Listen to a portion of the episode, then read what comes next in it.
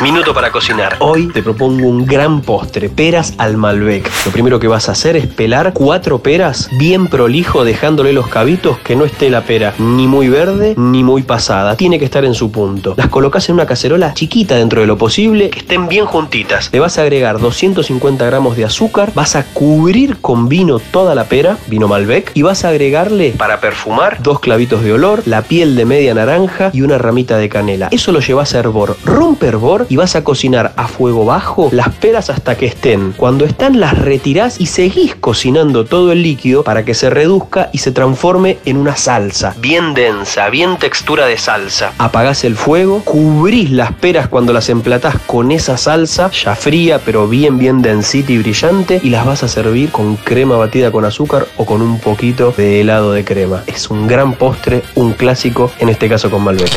El minuto para cocinar se disfruta más con un rico vino alambrado de Bodega Santa Julia. Pasaron cosas.